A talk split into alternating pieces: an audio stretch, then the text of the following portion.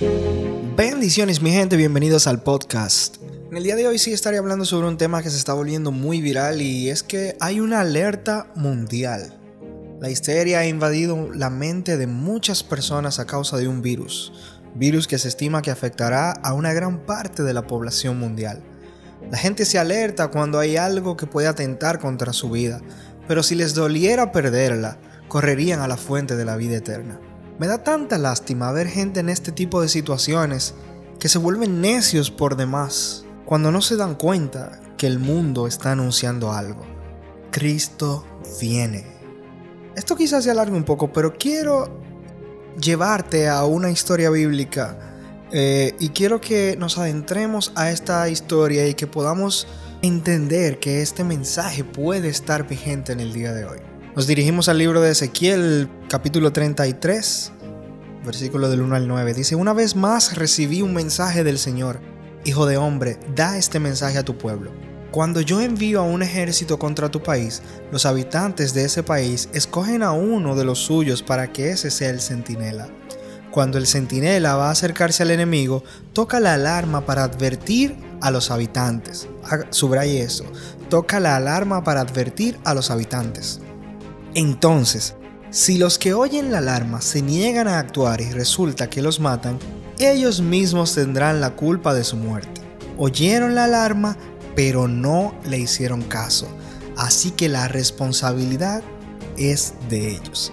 Si han prestado atención a la advertencia, podrían haber salvado sus vidas. Subraye eso también, salvado sus vidas. Ahora bien, si el centinela ve acercarse al enemigo y no toca la alarma para advertir a la gente, él será el responsable de la cautividad del pueblo. Todos morirán en sus pecados. Haré responsable al centinela por la muerte de ellos. Ahora, hijo de hombre, te pongo por centinela del pueblo de Israel. Por lo tanto, escucha lo que digo y adviérteles de mi parte. Si yo anuncio que unos malvados de cierto morirán, y tú no les dices que cambien su manera de vivir, entonces ellos morirán en sus pecados y a ti te haré responsable de su muerte. En cambio, si les adviertes que se arrepientan y no lo hacen, morirán en sus pecados, pero tú te habrás salvado. Este capítulo bíblico me lleva a pensar bastante en la situación que vemos hoy en día cuando se predica el Evangelio y una persona no acepta lo que el Señor tiene para decirle. Y como premisa principal, ante este gran virus y esta gran avalancha de comentarios negativos que estamos viendo en el día de hoy, quiero aclarar que es muy necesario, muy necesario prevenir antes que lamentar. Debemos cuidarnos sabiamente con todas las instrucciones de la Organización Mundial de la Salud y eso debe estar muy claro. Y hablo por este medio porque ante tanta información infecciosa es necesaria la información divina. El mundo tiene que saber que Dios está en control. Dios no pierde el control y Dios cuida de nosotros. Y usted se preguntará, ¿por qué esto se llama antivirus? Y es que mi Padre es mi antivirus. Dios es mi antivirus. Quien me cuida, quien me guarda, quien me protege. Y aun cuando no lo haga, mi confianza, mi esperanza y mi fe seguirán puestas en aquel que vive y reina por los siglos de los siglos. No hay temor que invada mi mente. No puedo darle cabida a las estrategias de Satanás para sus intenciones dañinas. Tengo mi antivirus. ¿Y tú, con quién cuentas?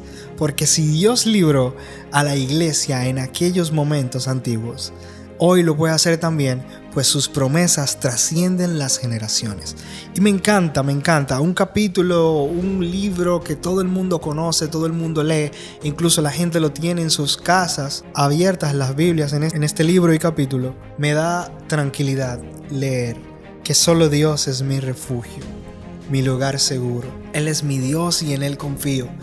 Te rescatará de toda trampa y te protegerá de enfermedades mortales. Con sus plumas te cubrirá y con sus alas te dará refugio. Sus fieles promesas son tu armadura y tu protección. Esto es la nueva traducción viviente en el Salmo 91. Mi protección viene de arriba. Mi antivirus es mi Padre.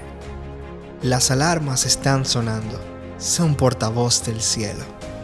Y a ti, que no eres cristiano, Dios está hablando. Es tiempo de que lo escuches.